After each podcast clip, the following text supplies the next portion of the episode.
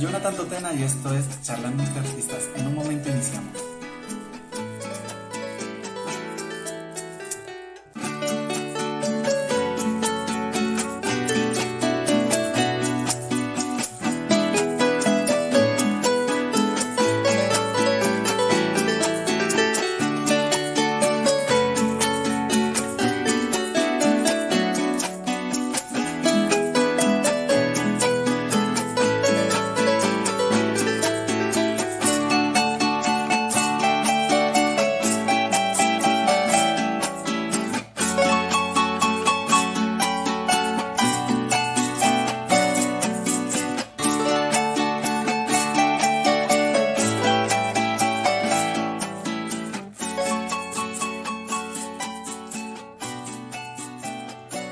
soy José Eduardo Acosta y estás viendo Charlando entre Artistas. En un momentito comenzamos.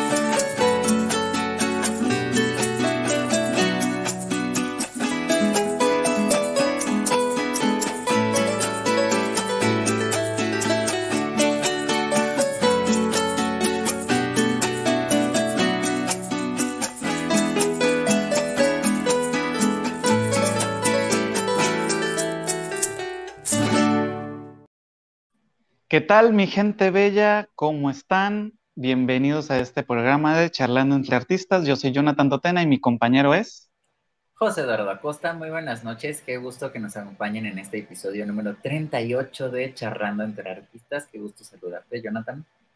Gracias, José Eduardo. Y pues aquí andamos con toda la actitud y sobre todo que pues ya es el episodio número 38, ya sé que ya lo dijiste, pero me siento así como que súper emocionado porque cada vez estamos más cerca de los 50. O sea, ya. pensar que en septiembre del año pasado iniciamos con esto y ya vamos casi por el número 40, está súper genial. Gracias al apoyo de todas las personas que nos, nos han estado acompañando cada ocho días en estos lunes de Charlando entre Artistas. Así es, la verdad, qué, qué bonito, qué emoción llegar hasta este punto y saber que no llegamos solos, llegamos con todos nuestros charleros, con todas las personas también que han pasado por aquí, por este lindo y bonito programa. Ya ahorita en, en, en la cuenta regresiva se dieron algunos y aparte de todos los demás que nos han acompañado, qué bonito. Y aparte también están con nosotros nuestros patrocinadores. Claro que sí, para iniciar con esta charla el día de hoy. Empezamos con Golis Closet. Recuerden, recuerden, que es una tienda que tiene demasiadas cositas interesantes a las cuales ustedes las pueden buscar directamente en su Instagram y Facebook como Golis Closet o se pueden comunicar directamente al 22 83 57 05 84 y pues pedir su catálogo. Acuérdense que tiene dos empresas más asociadas que es Golis Food y Golis Care. ¿Sí Así lo dije bien? ¡Ay, por fin, por fin! Es, este, ajá, recuerden, hacen envíos a toda la República Mexicana y creo que también hay envíos internacionales. Sigo sin preguntar esa parte. Les juro que para el próximo programa ya lo voy a tener investigado. Bueno, pues ya los estamos metiendo en camisa de once varas porque llevamos como tres episodios diciendo que tienen envíos internacionales. Así que, o sea, ponernos las pilas. Así es. Y también Alma, Corazón y Danza, un estudio eh, de danza ubicado aquí en la ciudad de Jalapa con clases de danza árabe. Eh, los pueden contactar en el 2283 13 17 32 con la maestra Alma Molina y también los pueden buscar en Facebook como Alma, Corazón y Danza. Tenemos por aquí a la agrupación Raíces Música Mexicana. Su nombre lo dice todo. Interpretan música mexicana y ahorita están incursionando en lo que es la música latinoamericana y pues los invitamos a que los busquen en todas sus redes sociales como Raíces Música Mexicana, también en su canal de YouTube y pues en todas las plataformas de streaming como Raíces Música Mexicana. Y también para contrataciones a nivel nacional e internacional se pueden comunicar al 44 92 46 81 61. Les repito, 44 92 46 81 61. Así es. Y por último, también nuestros amigos de Encanto Femenino es una tienda de accesorios y de ropa para playa aquí en la ciudad de Jalapa, que los encuentran en la avenida Morillo Vidal, número 123A, en la colonia Ensueño, o también en Instagram como Encanto-femenino. Ahí los pueden buscar. A cada ratito están subiendo también su catálogo. Eh, para que puedan pedir sus cositas o pueden acudir a su cursal también para que pues vean que hay, se lo prueben digan, uy, sí, me queda bonito, me va a comprar. Oye, cada vez lo hacemos mejor, José Eduardo. Me siento orgulloso. Ya, estamos agarrando práctica, estamos agarrando práctica. Para, para, que vean ustedes que se quieren comenzar a patrocinar aquí en Charlando entre Artistas, vean que sí le estamos echando empeño, sí le echamos ganas. Y muchas gracias a los que creyeron en nosotros sin, sin saber si lo haríamos bien. La verdad, han sido completamente de lujo. Y pues bueno, les vamos a comentar así un poquitito de lo que del invitadazo que tenemos el día de hoy. La verdad es una persona a la cual yo admiro muchísimo. Le comentaba a José Eduardo que pues, fue maestro mío en el Conservatorio del Tolima, fuimos grandes amigos, quiero creer que él también me considera su amigo, y pues estuvimos trabajando en varios proyectos artísticos y apenas le dije, maestro, ¿quiere participar? No se tomó ni dos segundos para decir que sí, le entró de una y pues el día de hoy tenemos al maestro Dagoberto Díaz Guzmán. Un aplauso. muy buenas noches. Hola Jonathan, hola Eduardo, buenas noches, ¿cómo están? Saludo a la audiencia, saludo a todos los que están conectados desde los rincones más hermosos de nuestro bello planeta y siguiéndole la secuencia a estos dos jóvenes que llevan 38 episodios de vida. Así Muchas pues. gracias. En primer lugar, maestro, muchísimas gracias por por acompañarnos. Ya Jonathan se lo comentó hace un momento antes de empezar el programa, pero pues siempre es bueno recordarlo aquí, que quede constancia de esto. Eh, muchísimas gracias por acompañarnos. Estamos muy agradecidos de que nos haya donado un poquito de su tiempo. Sabemos que, que pues hace muchas cosas y está muy ocupado, entonces que nos regale acá una horita, un poco más de una hora para estar con nosotros aquí, se lo, se lo agradecemos muchísimo. Con gusto, con gusto, José. Cabe, resaltar que ahorita en Colombia, para los que nos están viendo desde acá de México y de otros países y los que nos están escuchando también, ahorita en estos momentos en Colombia, más que todo en la ciudad de Ibagué, donde está ubicado el maestro Dagoberto, están próximos al Festival Internacional de Cultura. Entonces, el maestro está metido, eh, dirían en Colombia, es perejil de todos los caldos. Entonces, se entiende que hace demasiadas cosas, entonces que tome su tiempo para estar con nosotros aquí es verdaderamente valioso. Así que charleros, si tienen preguntas, adelante las pueden ir lanzando. Aquí nosotros vamos a ir contestando. El maestro nos dijo que no había problema, que podían preguntar de lo que quisieran. Y pues ya si vemos que se pone rojo, pues ya cortamos ahí la pregunta.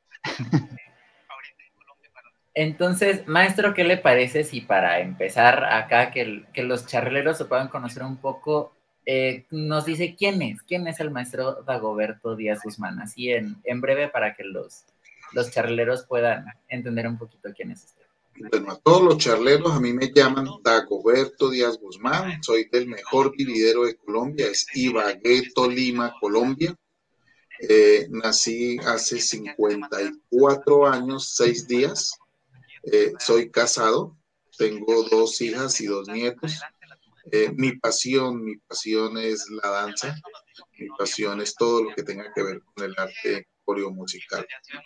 Eh, mi hobby era jugar fútbol, debido a un accidente que tuve, pues no pude continuar con el fútbol, pero sigo practicándolo no a, término profesional. Actualmente vivo en Ibagué, soy un ibaguereño más, amante del folclore, amante de la tradición y en especial amante de las buenas cosas. Eh, por cosas del destino, en la vida es muy sabia y actualmente soy el consejero departamental de danza en un lindo y hermoso departamento que es el Tolima.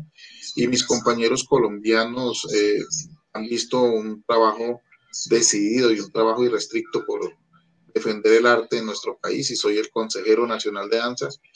Y dentro de ese consejo, pues este, este último periodo me ha tocado proceder como presidente del Consejo de Cultura.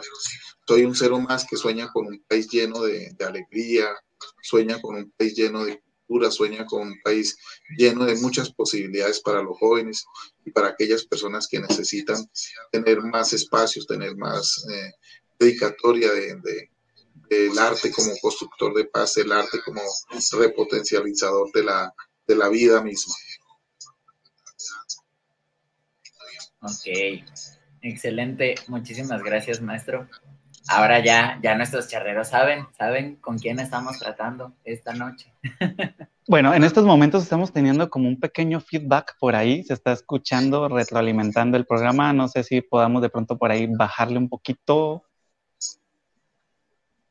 Ya, creo que ya. Sí, sí, probando, probando. Que sí. Ah. Listo.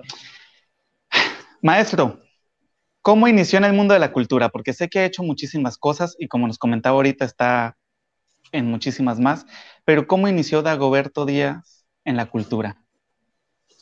Bueno, eh, esto no lo he comentado en, mis primeros 54 años. Eh, todo pasó por una mujer.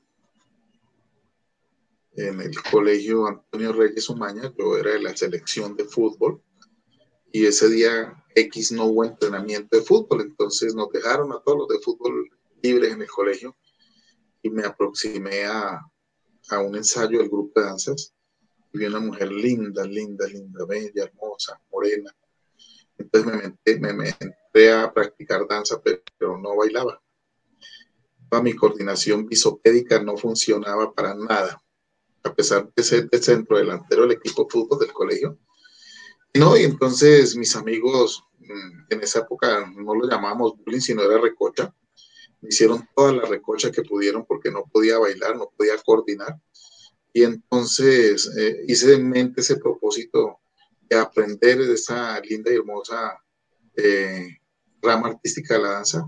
Y fue un proceso. Entonces, mis compañeros mismos eh, empezamos a trabajar en equipo y ellos me enseñaron a, muchos pasos y figuras de la danza en el, en el arte coreográfico y me empecé a desempeñar muy bien. Me olvidé de la, de la mujer, me apasionó más la danza, olvidé de mi amiga ese gusto por ella y seguí trabajando. Mi maestro me alimentó más el trabajo, vio ese potencial en mí, mi maestro Alirio Delgado Medina, a quien le debo mucho de lo que soy. Y con él empecé a trabajar al lado, me, me, me ofreció todo su, su capacidad, su pedagogía, su inteligencia, su dedicación, para que ahondara más en el proceso de la danza. Eso fue en 1983. El 3 de octubre. ayer. Desde ahí he venido siendo muy juicioso en actualizarme, en estudiar, en, mirar desde las necesidades cómo, cómo podemos mejorar. Nosotros tenemos una corporación que ahorita el 4 de octubre cumple 40 años, se llama Corporación Danza Folclórica Ciudad Musical. Y esa corporación fue creada por ellos, 18 jóvenes que dedicaron en esa época un trabajo artístico por, recuperar el tejido social. Luego, en 1997, después de una trayectoria, fundé algo que se llamó el Foro Danza y es un colectivo artístico. Tenemos 25 años de trabajo continuo eh, en este colectivo traemos los mejores formadores de danza del país y de Latinoamérica. Hemos tenido varios maestros de reconocida trayectoria.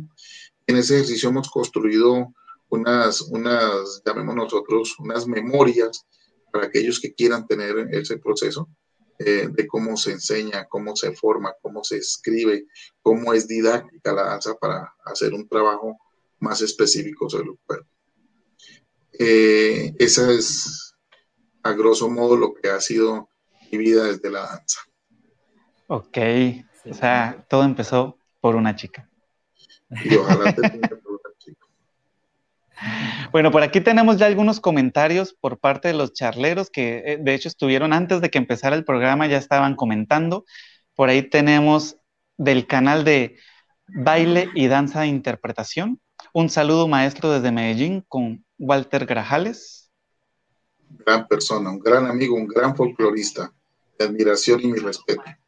José Eduardo, si nos colaboras leyendo el siguiente, por favor. Así es, también desde YouTube, Jorge Calcetero nos comenta, buena noche, interesante estos espacios de temas que nos ayudan a fortalecer nuestro quehacer. Así es, por aquí tenemos a Magdi Castellanos, buenas noches, saluditos a todos desde Colombia. Un saludo, Magdi. Eh, también en Facebook nos comenta Alma Molina Segura, dice muy buenas noches a todos, buenas noches. Tenemos aquí a Amy, también compañera del conservatorio. Y que también ya pasó por aquí. Ya estuvo acompañándonos aquí en el programa Charlando entre Artistas.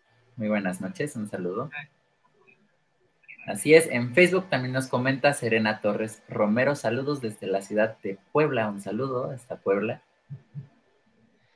Jorge David Castellanos Velandia, que nos está acompañando, dice Colombia presente con el charlero número 3. Un saludo, Jorge, a David Castellanos Velandia, porque José Eduardo se enoja si no lo menciono todo. Eh, hasta donde, donde esté en estos momentos, charlero que ha estado con nosotros acompañándonos desde que empezó el programa, súper fanático. Muchas gracias. Muchísimas gracias. Y justamente, Jorge David Castellanos Velandia. Ah, perdón, perdón, perdón, perdón, sí, había otro comentario. También de Jorge, que nos había dicho que buena noche a nuestro maestro Dagoberto desde el llano colombiano. Un saludo hasta el llano colombiano. Nos alegra muchísimo saber que nos están viendo en estos momentos. Así es. Y ahora sí, tenemos una pregunta de Jorge David Castellanos Velandia, que nos comenta, Colombia es un país de bailarines. ¿La invasión de ritmos no tradicionales pueden afectar esta situación? Maestro Dagoberto, ¿cómo lo ve? Buena pregunta, muy, muy buena pregunta. Yo creería que, no lo llamaría yo la invasión, Jorge. Yo lo, lo llamaría de otra forma y no quiero ser atrevido colocando un nombre que no deba colocar, pero eh, cuando nosotros no cimentamos, o no cimentamos, no estructuramos bien la tradicionalidad desde, nuestras comunidades, sí puede peligrar que la tradición se pierda. Pero cuando nosotros somos seres que participamos de manera directa en esta formación, si incluimos de manera directa en esta tradición, si revitalizamos de manera directa, todas estas manifestaciones danzarias desde lo tradicional, le cuento que Colombia seguirá siendo un país que baila. Nuestro plan decenal de danza, que saldrá el año entrante, en su primera edición, en homenaje a la maestra Elia Zapata Olivella, es eso, ¿no? Colombia, un país que baila. Entonces, estos ritmos foráneos eh, atraen a los jóvenes, debe ser por la dinámica rítmica, debe ser por otro tipo de expectativa, pero cuando llegan al folclore se encuentran con un deleite más exquisito que ellos mismos dicen, me estaba perdiendo de esto. Cuando nosotros vemos que la tradición, desde el hecho folclórico, lo revitalizamos a través de diferentes instancias de participación, nuestro folclore va a perdurar. Pienso yo que, nuestro país, por ser un país que baila, por tener esas eh, más de cinco regiones culturales, porque está comprobado que nuestro maestro Guillermo Abadía Morales nos dejó una división, eh, una taxonomía también de la, del folclore, pero en esa división cultural hemos encontrado los que hemos sido juiciosos estudiando esto, hay más subregiones que alimentan cada día el hecho folclórico colombiano. Gracias a ustedes por porque ustedes nos permiten a nosotros eh, colocar propósitos muy claros para revitalizar el folclore, para revitalizar la tradición, pero en especial para que esto sea un hecho viviente, que sea una manifestación que se inculque desde el hecho tradicional como una forma de estar en la vida. Supongo que, ah, perdón, antes, antes de que, ten un, tu pregunta ahí, José Eduardo. Eh, es que, eh, por ejemplo, aquí en México sucede algo muy parecido, pues ya en cuestión de la música, no hablando más desde, desde lo que toca a mí, y es que justo eh, la música tradicional o la música folclórica a nivel general, pues, a nivel México, pues ha tenido ciertas influencias de otros géneros musicales, ¿no? Ya sea el jazz, el blues, el rock y demás, que pues de alguna u otra manera han mutado esta parte como que tradicional, ¿sí? Sigue manteniendo algunos toques tradicionales, pero pues ya más moderno. Entonces, lo que pasa es que eso pues llama la atención de la juventud, como usted lo mencionaba.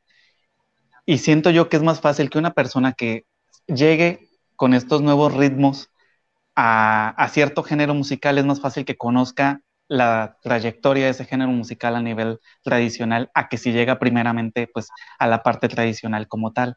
Entonces sí, sí, yo, yo lo veo más como un puente, ahí pues metiéndome un poquito a la respuesta, puede ser un puente de, para justo para la juventud eh, de, este, de estos nuevos géneros a los géneros tradicionales, porque sí se ha visto aquí muchas corrientes donde los jóvenes pues se van apropiando de los géneros tradicionales y pues van aprendiendo muchísimo de ellos.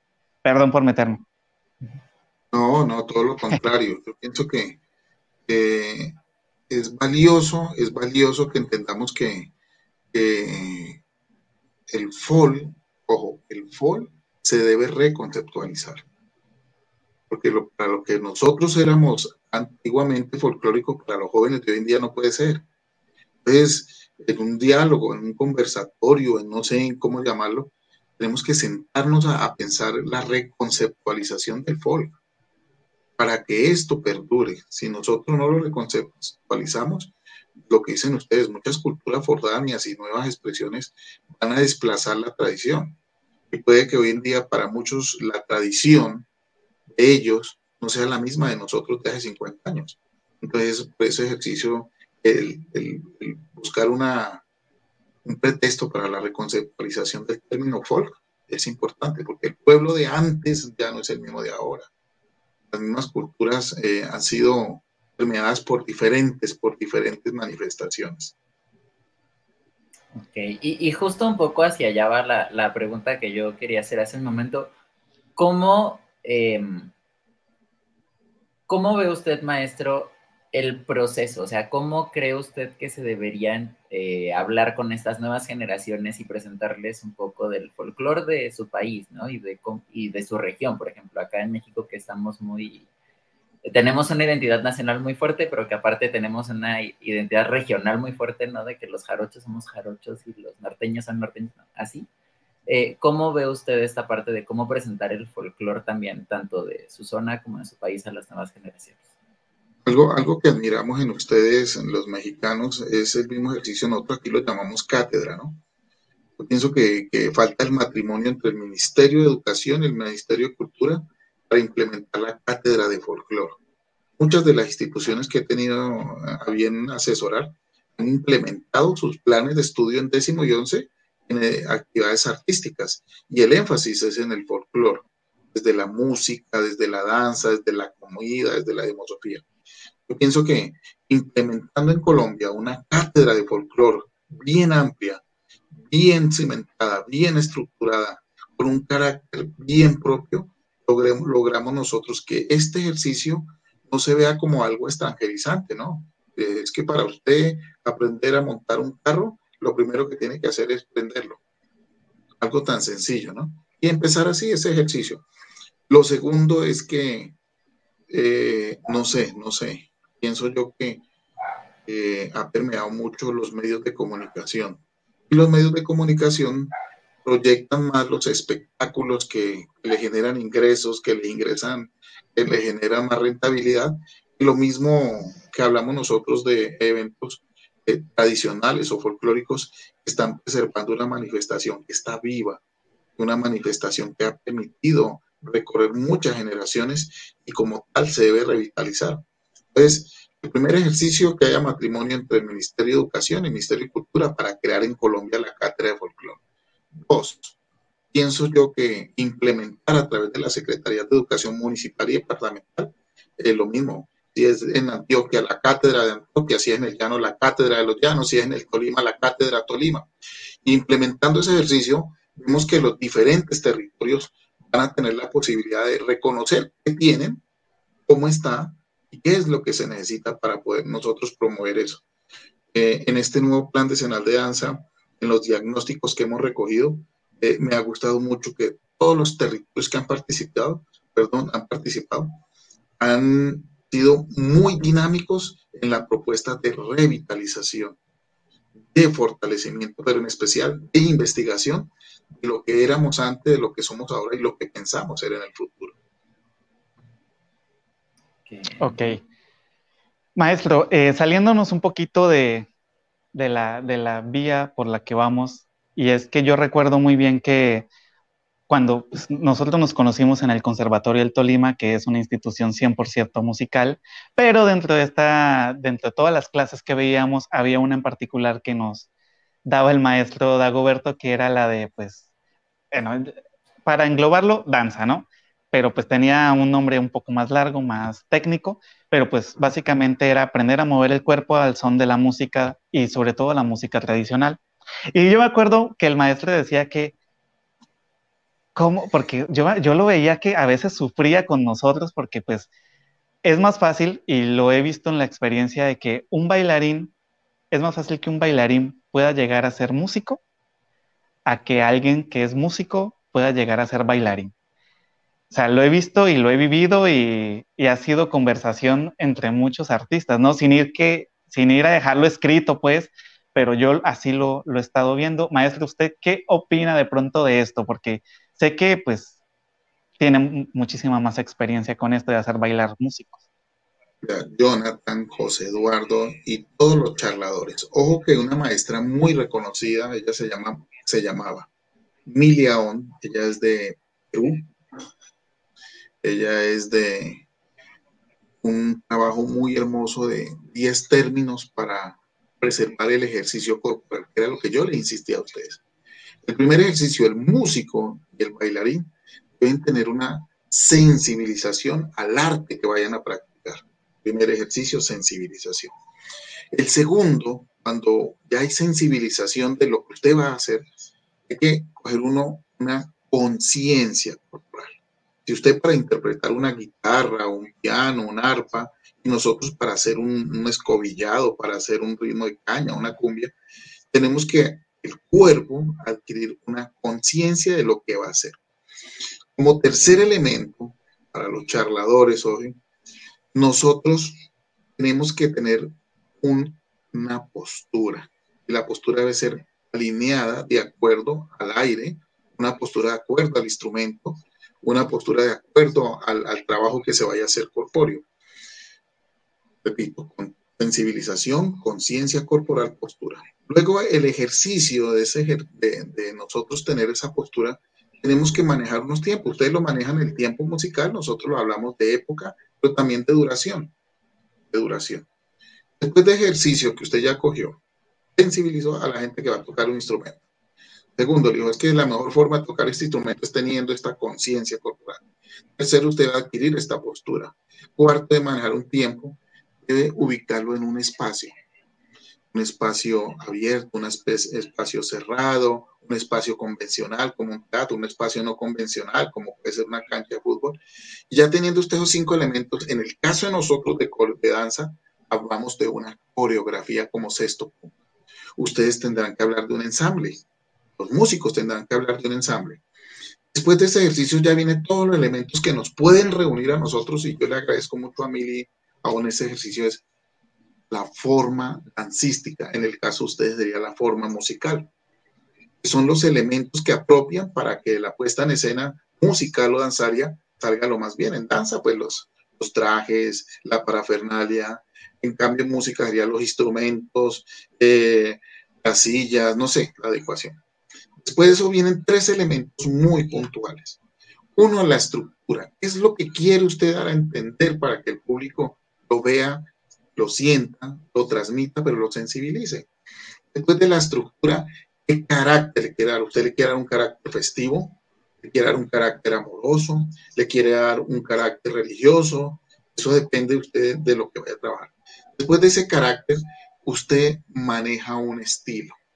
Y ese estilo es el que debe usted darse a reconocer. Por eso cuando trabajamos contigo en el conservatorio, sufría yo porque cada uno debe apropiar su estilo, no el mío, no el mío. Entonces cuando íbamos a competir a otros lados, cuando íbamos a otros festivales, la gente decía, ese grupo me gusta porque tiene su propio estilo, tiene su propio insumo. Estos 10 términos a los charladores, les llaman charladores, ¿no? Charleros. Charleros. charleros. Nosotros en Colombia adoptamos, o yo personalmente adopté a la maestra Emilia de Perú, porque creo que ha sido una de las investigadoras más, más responsables en el trabajo de los términos apropiados para el trabajo corporal en músicos y en bailarines. Ok, por aquí tenemos más comentarios. Tenemos a James Otavo, que dice, gran maestro, jefe, colega y sobre todo gran amigo. Un gran saludo para Charlando entre Artistas y para el maestro Dago. Eh, compañeros del conservatorio tenemos por aquí. Una gran persona, un gran profesional. Tenemos a José Antonio, felicitaciones, excelente invitado desde Paz de Ariporo, Colombia. José Eduardo, si quieres leer el siguiente comentario. Así es, en YouTube Diana Cruz nos comenta, buenas noches para todos, saludos desde la capital musical de Colombia. Les recordamos, aprovechando ahorita que mencionas YouTube, a los que nos están viendo desde YouTube se pueden suscribir a este canal porque pues cada cierto tiempo estamos con Charlando entre Artistas y también los invitamos a que se suscriban en el canal de José Eduardo Acosta, que también ahí estamos transmitiendo el programa. Ya saben que nos vamos una semana en este canal, una semana en el canal de él y pues también todas las semanas estamos en Facebook como Charlando entre Artistas. Ayúdenos a compartir para poder llegar a más gente y que estas charlas tan interesantes como la que estamos teniendo el día de hoy, pues la puedan disfrutar más personas. ¿Listo? Muchísimas gracias por este spot publicitario. José Eduardo. Así es, eh, sobre lo que platicábamos hace un momento de la educación este, y el folclore, eh, nos comenta Alma Molina que así debería ser también en México y sí, comparto la opinión, también eso deberíamos aplicar por acá. Maestro, la siguiente pregunta es porque de verdad lo vivimos, es de dónde nace el amor por el folclore llanero, porque yo me acuerdo muy bien que cuando nos conocimos en el año 2008 en La Guajira, usted exclusivamente se acercó a hablar con nosotros. Yo, tenía en ese entonces como 15, 16 años más o menos. Se, acercó a hablar con nosotros y a, comentarnos de la música que le gustaba y todo esto. ¿De dónde nace este amor por la música llanera, maestro? Eh, yo creería, Jonathan, y en confesión, que no salga de los 300 youtubers que estén por aquí cerquita, es que eh, el arte, el arte es tan sensibilizador que así como un bambú, así como un joropo, así como una cumbia, así como un curulao, así como una caña, el amor se transmite, se expresa, pero se vivencia. Eso que hizo usted, estuviéramos eh, con la maestra Carmen Ibarra allá en La Guajira, en ese circuito internacional, y creo que fue un pasaje, y de ese pasaje pasaron al joropo, me revitalizó más el trabajo sea, cómo usted nos transmitía a través de esa arpa ese hermoso, esa hermosa melodía y nos ponía a nosotros así como cuando ponen la serpiente los hindúes y se quedan así las éticas. Disfrutábamos, disfrutamos ver su interpretación, un joven virtuoso, no es que lo estemos lambiendo, sino que es virtuoso. Y en ese virtuosismo que hizo, nos permite a nosotros que el folclore esté vivo, un joven a esa edad de 18 años le esté contando a todo un país que así se interpreta el arpa, que esa es toda la vida del llano, que eso, eso nos permite amar más. Y el otro es que, yo no sé, yo pienso que, en la otra vida tuve que haber sido llanero. me encanta la carne, me encanta eh, ir a esta región, me encanta ver esa hermosa eh, vegetación, me encanta ver esos paisajes pienso yo que eso, Magdi. Muy bien. Bueno, continuamos por aquí. Hay otro comentario de Jorge David Castellanos Velandia. Dice, como hombre de teatro, yo invierto el 50% del tiempo practicando danza. Las artes tienen un cordón invisible que nos une.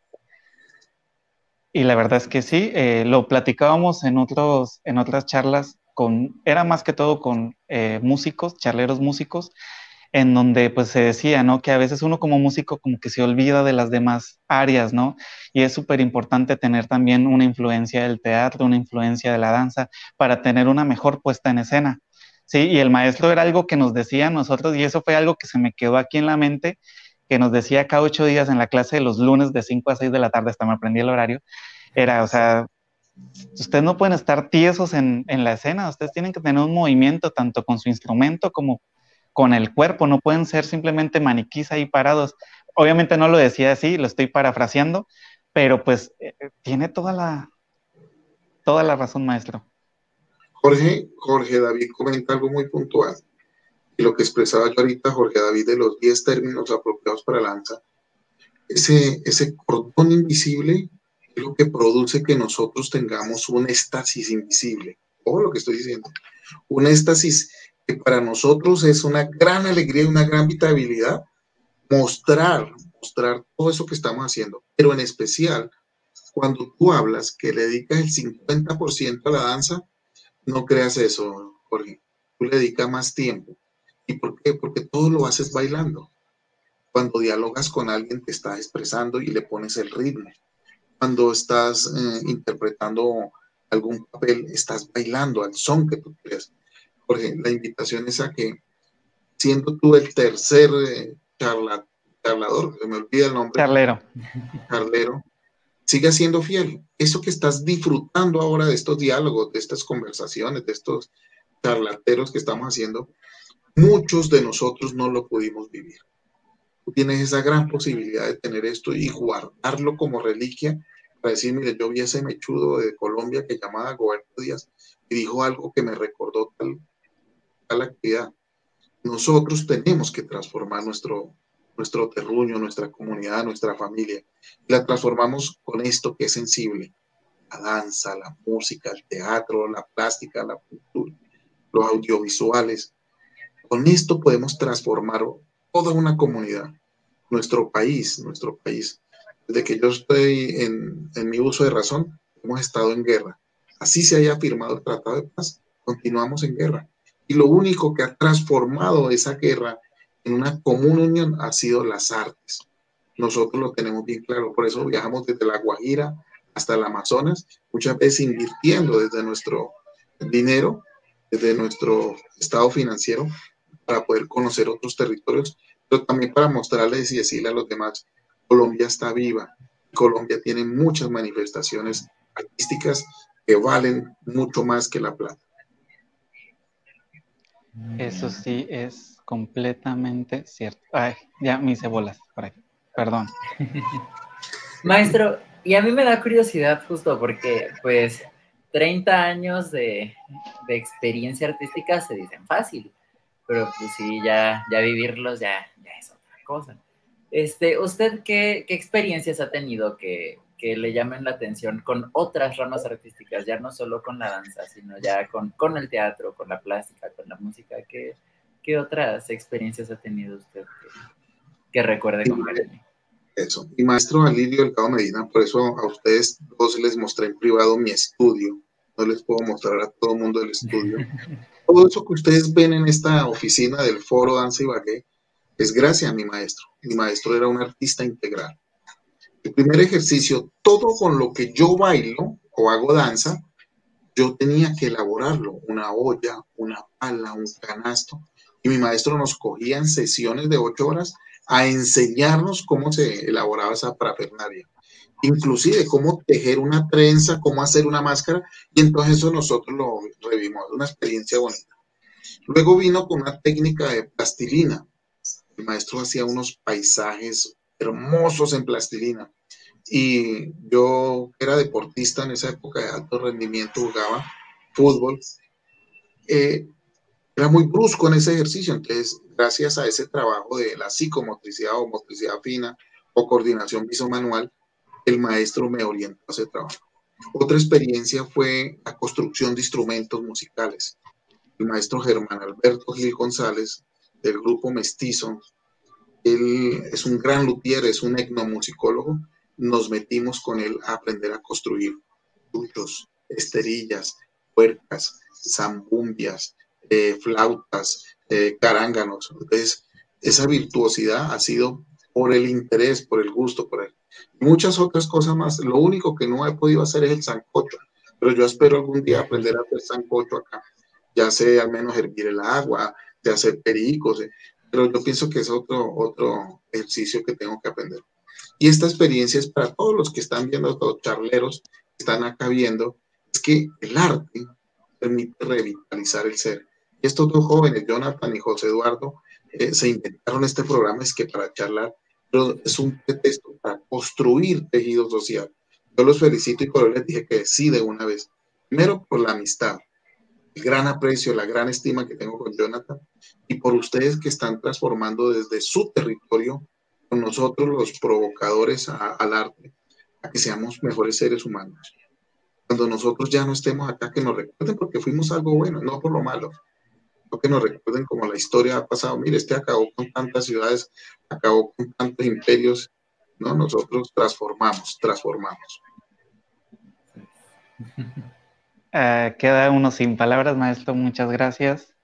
La verdad, pues como lo hemos comentado en cada uno de los programas, bueno, no en todos, pero sí en la gran mayoría, charlando entre artistas nace como con el objetivo pues de promover la cultura, promover a los artistas que están iniciando y pues compartir un poquito de las vivencias y experiencias de cada uno de los charleros que nos visitan cada ocho días y pues saber que pues nos apoyan es la verdad, es lo, es lo mejor que puede haber en el mundo. Y por aquí Jorge Calcetero comenta, comenta y comer carne a la llanera, que la verdad es lo más delicioso del mundo. Y si no lo han hecho, háganlo. De verdad, se están perdiendo de un manjar. Él, él sabe por qué está escribiendo eso, él sabe por qué está escribiendo eso.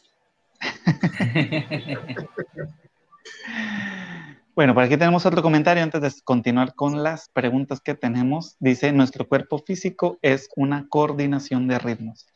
Y sí. Jorge David, ojo, nosotros nuestras capacidades, o sí, llamemos capacidades motrices que son resistencia, fuerza, agilidad, coordinación, equilibrio, ritmo, eh, velocidad y elasticidad, hay que tenerlo en cuenta. Cuando tú estés planeando un calentamiento, en la fase inicial, tienes que saber hacer ese calentamiento. Si es articular, si es muscular. Segundo, con lo que vayas a mostrar, con lo que vayas a, preparar, con lo que vayas a montar, tener bien claro para que la puesta en escena salga bien, que ese cuerpo es la herramienta que va a transmitir tu idea, tu montaje. Entonces la gente le va a sentir más gusto. Si Jonathan prepara un tema musical y no lo hace con el alma, nadie le va a prestar atención. Si José Eduardo va a interpretar un instrumento de los que tiene atrás y no lo interpreta bien, no lo prepara bien, no lo acondiciona bien, lo acondiciona bien, Jorge Eduardo, por favor, esa plática se perdió. Entonces, eh, José, perdón, Jorge, es valioso, es valioso tu aporte. Tenemos como seres integrales que saber que el cuerpo es el mejor instrumento para comunicar pero que también el cuerpo necesita un alimento tanto espiritual, físico y el otro que es el trascendental. Maestro, ya hemos hablado de todo un poco, de todo lo que se dedica usted a nivel de su vida profesional, pero ¿qué hace Dagoberto cuando no es bailarín, cuando no es gestor cultural, cuando no es folclorólogo, cuando no es folclorista? ¿Qué hace, maestro, usted cuando en sus tiempos libres, qué le gusta hacer? si es que tiene tiempos libres. Eh, creo que esa es la pregunta inicial. Maestro, ¿tiene tiempo libre? Mire, ojo para ustedes los que están jóvenes y para todos los charladores. Es, es importante Del afán, ojo lo que voy a decir, una jerga popular. Del afán no queda sino los niños. Del afán no queda sino los niños. Entonces, primero, si tú planeas tu tiempo, es lo más valioso que hay en la vida. No es el dinero, es el tiempo. Y entonces yo tengo una mujer que ha sido una secas, mi esposa ha sido la mujer más especial que me ha dado mi, Dios. Llevamos 30 años, este, este, dentro de ocho días completamos 30 años y me voy a volver a casar con la misma. El primer ejercicio cuando yo llego de mi trabajo, de la puerta de mi casa hacia afuera quedó el trabajo. Me dedico, tengo dos nietos, En mi casa tenemos en cada piso hay una hamaca y hay un solo piso para todos los juegos de mi nieto. Y mi nieto ya sabe que de 7 a 8 de la noche es el juego con él. Entonces empezamos a jugar. Y el juego tiene que producir placer, disfrute y goce. El segundo ejercicio eh, que lo hemos abandonado por mis ocupaciones es el diálogo con mi esposa. En ese diálogo contarnos qué hicimos en el día, qué, proyectos, qué problemas hemos tenido, qué acierto, qué desacierto. Y el tercero es lo más grande, es la común relación con un ser supremo. Dialogar con él, pedirle perdón porque somos seres humanos y nos equivocamos. Lo más allá es pedirle por mis amigos, pedirle por ustedes, por los que no conozco, para que transformemos esta sociedad que cada vez está más compleja, más difícil. Ese es, y yo pienso que cuando pongo la cabeza en la almohada, eso me dice mi esposa porque yo no me doy cuenta, pongo la cabeza y a los cinco segundos ya estoy dormido. Dice que ronco, yo no me he escuchado. Dice que yo ronco, pero yo no me he escuchado, no le puedo decir que es verdad, que es mentira. Me, me comentan aquí en producción que me comí una pregunta hace rato. Una disculpa, la verdad sí se me pasó completamente, no la vi. Eh, la vamos a hacer en estos momentos, maestro, porque pues no, no, no nos desvía mucho del tema. José Eduardo, si la puedes leer, por favor. Ah, ajá, en Facebook Aníbal Bastida nos pregunta, buenas noches, eh, si la pintura nos hace tener una perspectiva diferente de las cosas que vemos, ¿cuál es el cambio que tiene en nosotros el practicar danza por un largo tiempo? José Aníbal, a mí, a mí me cambió la vida. A mí me cambió la vida porque para mí era el fútbol, solo el fútbol. Yo era detrás de un balón, detrás de un balón, detrás de un balón cuando entré, y lo comentaba ahorita, la danza porque me gustó una mujer, no pensé que la mujer se llamaba danza y era danza tradicional. Cuando yo practico danza, yo le dedico todo el tiempo, el tiempo que sea necesario para perfeccionar ese ejercicio, pero a través del disfrute, a través del goce. Hay un libro muy bueno que quiero recomendárselo a los que están escuchando y nos están viendo. Se llama Cerebro Lúdico y Recreativo. Carlos Alberto Jiménez, un pereirano. Se encuentra por, por todas las plataformas. en ese libro hay un test de dominancia preferencial. Se llama así, test de dominancia preferencial. Y en ese me ayuda a descubrir qué es lo que hago mejor es lo que hago menos mejor qué es lo que no apropio como mejor. Y practicar danza es lo que hago mejor. Porque transforma mi vida y la pongo en escena y los que me están viendo gustan de lo que estoy haciendo, eso creo. Si llevo 35 años, 8 meses, 12 días bailando, ojo, bailando a pesar del, del accidente que tuve, y cada vez vivencio más, cada vez me apasiona más. Ustedes que están aquí escuchándonos, es la mejor pintura que podemos tener los artistas desde la danza. Esa puesta en escena que contamos desde una danza amorosa, desde una danza festiva o desde una danza de labor. Y practicar durante un largo tiempo permite mejorar técnica, permite mejorar estilo, permite adquirir un carácter, pero en especial tener una puesta en escena que le permita al espectador disfrutar al igual que el que está haciendo la danza de manera asertiva. Bastante interesante la respuesta. Muchísimas gracias, maestro, por contestarla. Y por aquí tenemos. Eh, a ver, espera, ah. espera. Maestro, ¿nos puede repetir cuál era el, libro para anotarlo? Generalmente, cuando hay recomendaciones, este, nosotros las volvemos a poner en, nuestro Instagram para que la, gente las pueda.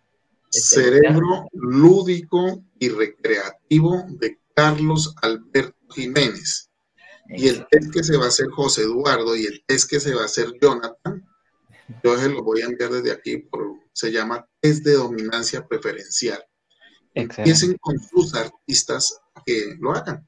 Pero tiene que tener elementos puntuales. Usted tiene que ser sincero con usted mismo. Ese test tiene los cuatro cuadrantes. El izquierdo que domina lo cognitivo, el inferior que domina emociones, lo derecho, que es todo lo ejercicio psicomotriz, y el derecho de la parte inferior, que domina todo lo que es trabajo colectivo y en equipo. Una vez uno se está equivocando, se está equivocando y uno no le presta atención y uno dice, es que el problema es el otro, y resulta que el problema es uno. Ah, es que no, no. Entonces, ese libro de Cerebro Lúdico y Recreativo de Carlos Herbert Jiménez, editorial Magisterio, página 18, le puede decir a usted cómo le va a ayudar. Es un libro muy bueno. Ahí vamos a estar compartiendo las historias de Charlando entre Artistas por los que quieran hacer el test. Vamos a estar compartiendo ahí la imagen por si lo quieren hacer, pues para que aprovechen. Excelente, así es. Tenemos por aquí otros comentarios de Diana Cruz que dice, está enamorado de sus nietos. Ahorita que hablábamos qué hacía en su tiempo libre, ya vimos que lo tiene todo muy bien estructurado. Y dice, divinos, son una pareja espectacular, que Dios los bendiga siempre. Y por aquí tenemos otro comentario de Jorge David Castellanos Velandia que dice, hablando de fútbol, ¿tendremos la tercera estrella? Ya son cuatro, ¿verdad? ¿Tendremos la quinta? Ah. Te cuento que anoche sufriendo le ganamos al Medellín y ya estamos de primero otra vez. Y entonces el próximo jueves contra Envigado hay que ganar 1-0 o empatando. En empatar ya estamos listos. Pero no hay que ganar, hay que ganar, hay que hacer las cosas bien. Si la danza le está saliendo mal el escobillado, Jorge David, si en la obra de teatro se está quedando mal la memoria corporal, entonces alinee la memoria corporal con la conciencia corporal y el resultado es un producto excelente. Ok, muy bien.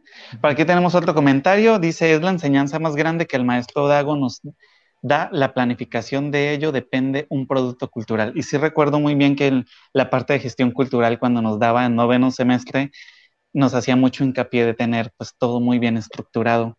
Eso sí ha sido una enseñanza que nos ha dejado el maestro, los que hemos tenido la oportunidad de ser sus estudiantes, que a veces no aplicamos muy bien, pero que pues tratamos de seguir al la letra, ¿no?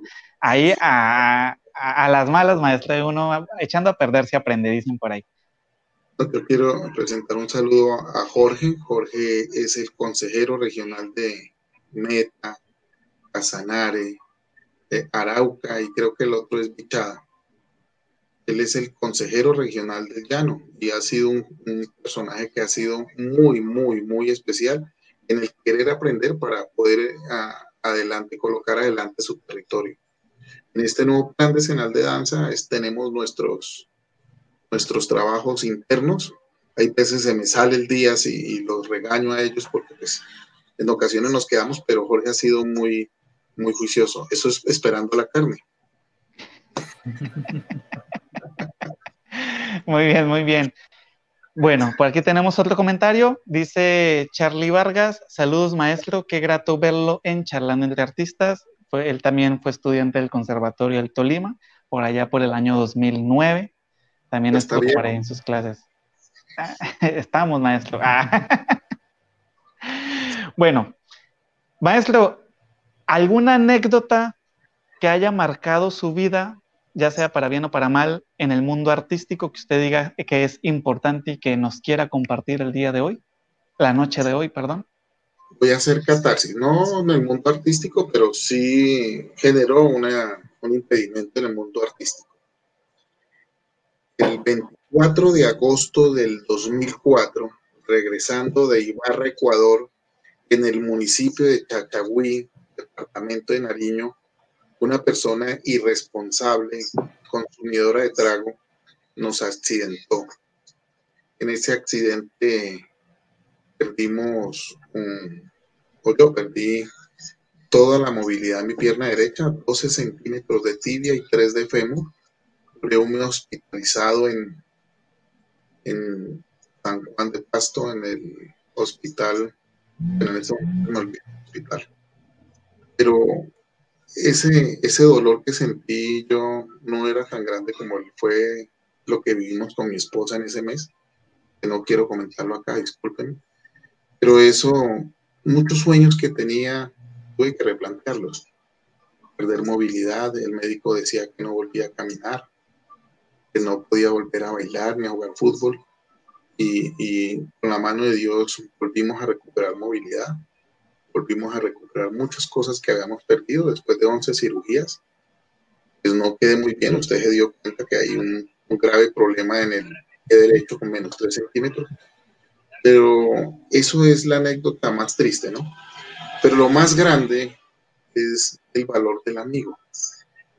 Pues Luis Antonio Erazo, que es el presidente de la red de investigadores del arte y la cultura en Latinoamérica, educador físico, vivía en Pasto, el único amigo que tenía en Pasto.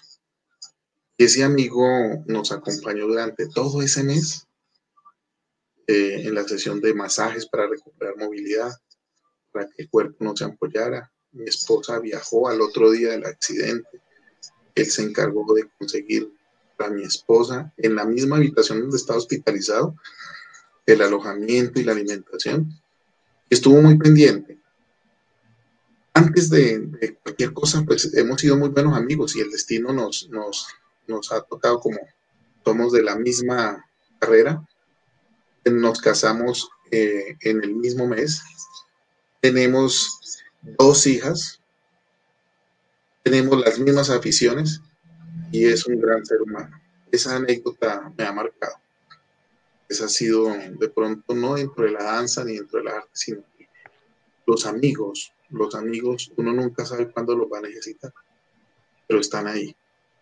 Y como experiencia para cada uno de ustedes, ustedes que tienen pareja, esposa vale lo que pesa. Amen a sus esposas, amen a sus hijos, a sus novias, como si supiera usted que mañana se va a morir. Usted no sabe cuándo le toca el día y yo lo doy gracias a ella. Por eso cada vez que me entrevistan hablo de ella, mira, uy, esa mujer lo tiene alineado. No, yo pienso que toda esta carrera que he tenido yo, la mejor coequipera que he tenido ha sido mi esposa. No, es para que estén tristes, ¿no? no, no, estamos reflexionando, pues, estamos reflexionando. Muy bien, por aquí hay otro comentario de Jorge Calcete Calcetero dice, jajaja, aquí será bienvenido y mi, risa, jajaja, perdón, pero pues que si me río siento que va a ser muy extravagante el asunto. Y dado ese gusto, eh, y dado ese gustoso placer de degustar una deliciosa mamona o carne a la llanera. Quedó en Facebook, ¿no? Quedó en YouTube, grabado, ¿no? Sí, aquí está grabado, maestro, en el minuto 59, eh, segundo 20 usted puede buscarlo para que le recuerde que aquí se puso el comentario, para que no le salga después con... Ya, se amarró. José Eduardo, por favor, haga una captura de pantalla y nos la envía, por favor, por el interno para enviársela a Jorge. Claro, claro. Muy bien. ¿Te me dices, José Eduardo, cuando ya se echa la captura? Ya. Excelente. Ah, porque si todo aquí queda, queda visto y escuchado. Dice Jorge David Castellanos Velandia sobre la anécdota que nos está comentando, Dios sigue haciendo milagros. Y por aquí Charlie Vargas dice, hay amigos que se hacen familia. Y sí es verdad. Justo también yo tuve un accidente por, por el año 2014.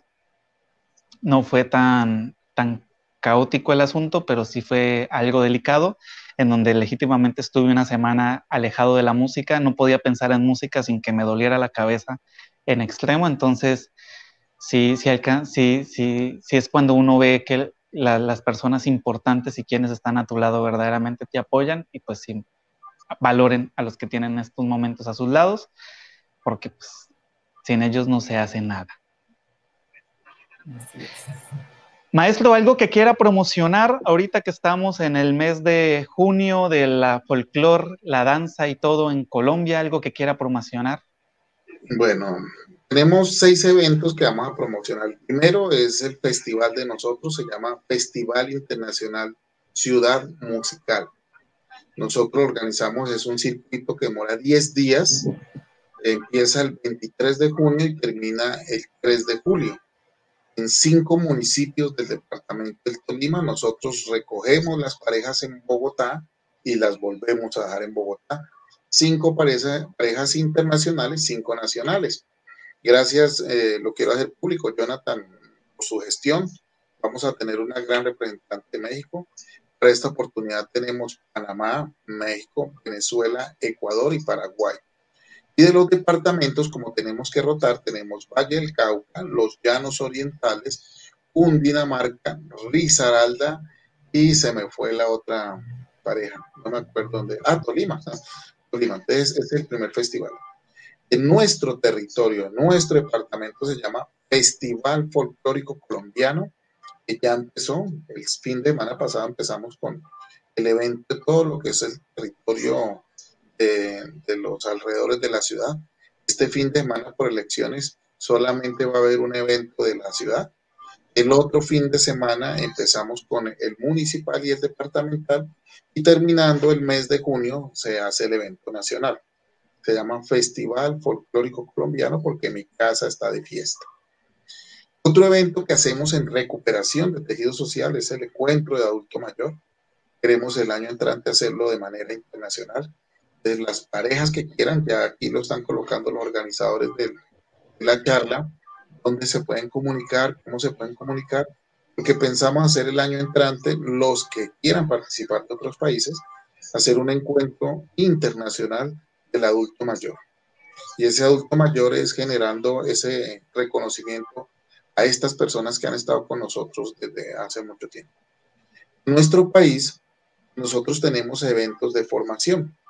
En noviembre, en noviembre tenemos algo que se llama eh, Seminario Taller de Producción Artística para eventos de alto impacto. Pueden ir músicos, actores, pueden ir artistas de las escénicas, danza, teatro y circo, pueden ir productores, directores de cultura es un seminario taller que demora tres días, es en la ciudad de Ibagué y todos los tres días es teoría y práctica. Hacemos en el teatro cómo se produce y tenemos, entregamos unos libros de, producción. Y así hay muchos eventos. Invitarlos a todos ustedes, los que nos están viendo. Ahí hay un canal de YouTube que se llama Dagoberto Díaz. ¿Sí? Ahí estamos y ahí tenemos publicados muchas herramientas que le pueden servir muchas producciones que hemos hecho, que nuestro maestro nos legó, Alirio Delgado Medina. Y en ese ejercicio, pues nosotros conocemos de una ruta para enseñar danza, metodología para enseñar danza, cómo se debe orientar la danza, caracterización de la danza, todo eso lo tenemos ahí. Pero en especial, ¿no? Que ustedes que están desde diferentes territorios, apoyemos a Colombia. En este momento Colombia tiene que ser un país que baila, un país cultural. Y este próximo fin de semana que se aproximan elecciones, tomen conciencia, tomen un, alto en la vida y diga, bueno, ¿qué es lo que le conviene al país? No voy a decir voten por este ni voten por el otro, simplemente que miren ustedes qué es lo que le conviene al país.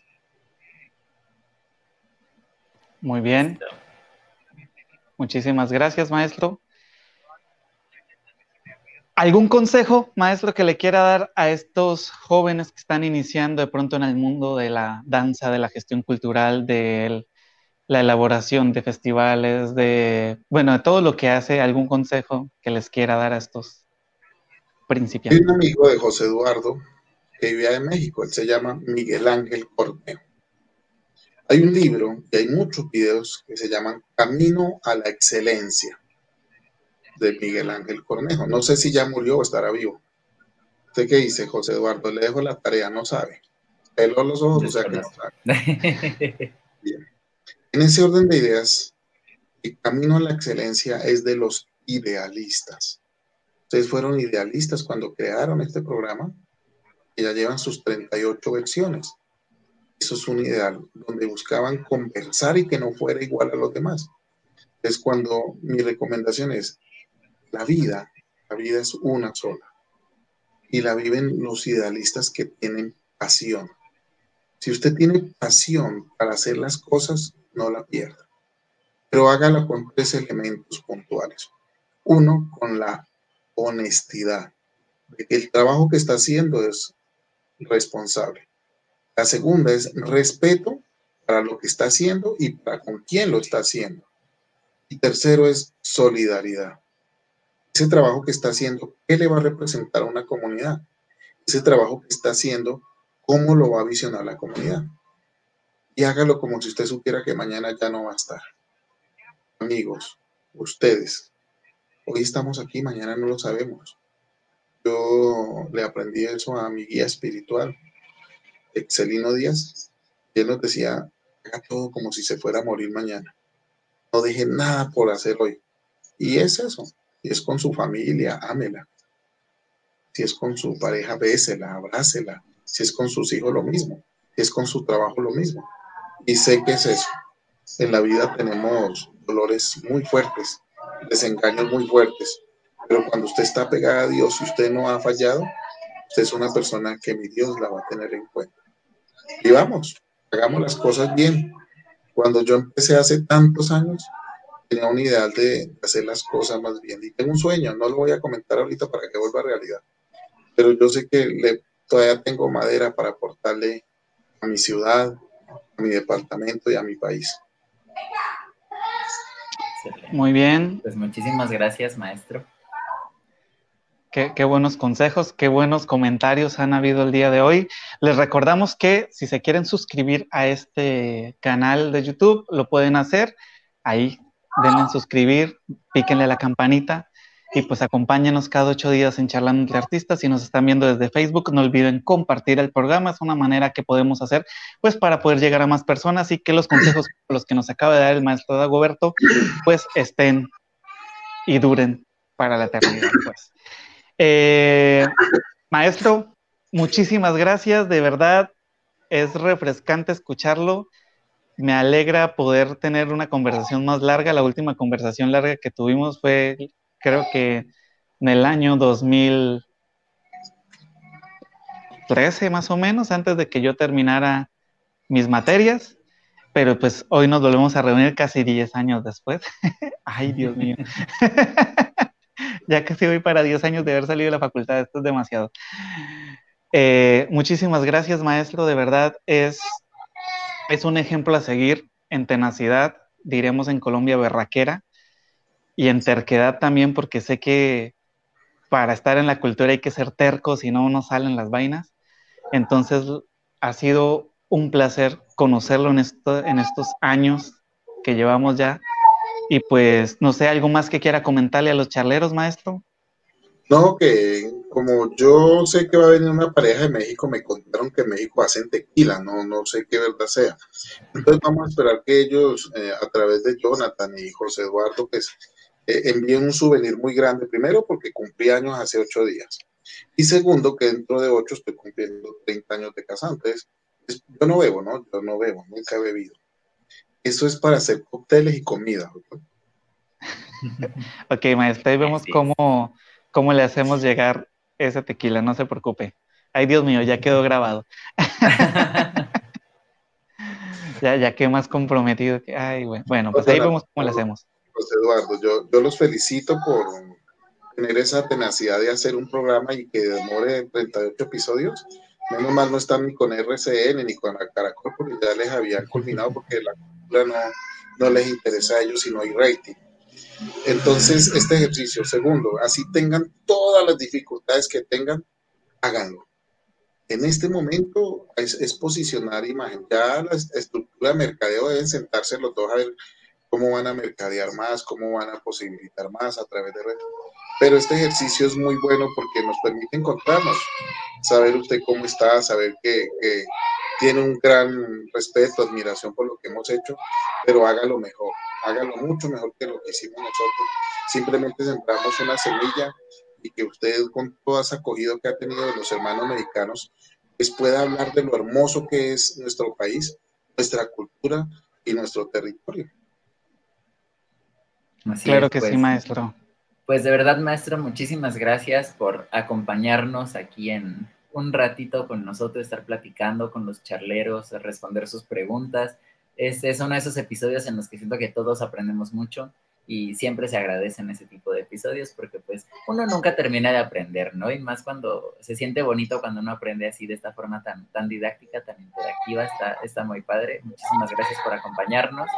Y pues charleros, no olviden que dentro de ocho días nos volvemos a ver aquí en punto de las ocho de la noche y que ahora los sábados ya también estamos apareciendo de nuevo en el Spotify este, y en todas las demás plataformas de podcast que gusten, ahí nos encuentran. Pues como siempre, un placer, Jonathan. Por aquí tenemos un último comentario antes de irnos. Dice Jorge Calcetero. Un aplauso para ustedes, jóvenes, por hacer cultura desde México y conectar el arte desde todos los hemisferios y gracias a nuestro maestro Dagoberto, toda una institución. Efectivamente, concuerdo con el comentario. Y pues muchísimas gracias, charleros. Recuerden que, pues como ya lo dijo José Eduardo, pero me gusta repetir las cosas, nos vemos aquí cada lunes a partir de las 8 de la noche. Posiblemente el siguiente programa sea un programa pregrabado, pero pues ustedes saben que por cumplirles aquí nosotros hacemos hasta lo imposible. Nos tomamos unas vacaciones obligatorias de un mes, pero fue porque no, o sea, de hecho estuvimos intentando con José Eduardo, estuvimos intentando con José Eduardo grabar los programas de ese mes, pero fue prácticamente imposible, pero pues se los comentamos y de tomas aquí volvimos, ya estamos otra vez charlando entre artistas ahí para rato. Entonces, muchísimas gracias maestro porque por aceptar este tipo de invitaciones es que el programa se enriquece y sigue creciendo. Recuerden compartirnos eh, con todos sus familiares que quieran y les pueda interesar este programa. Y pues eso es todo por el día de hoy, maestro. Muchas gracias. José Eduardo, gracias por estar aquí. Charleros, esto fue Charlando entre Artistas. Nos vemos la siguiente semana. Chao. Adiós.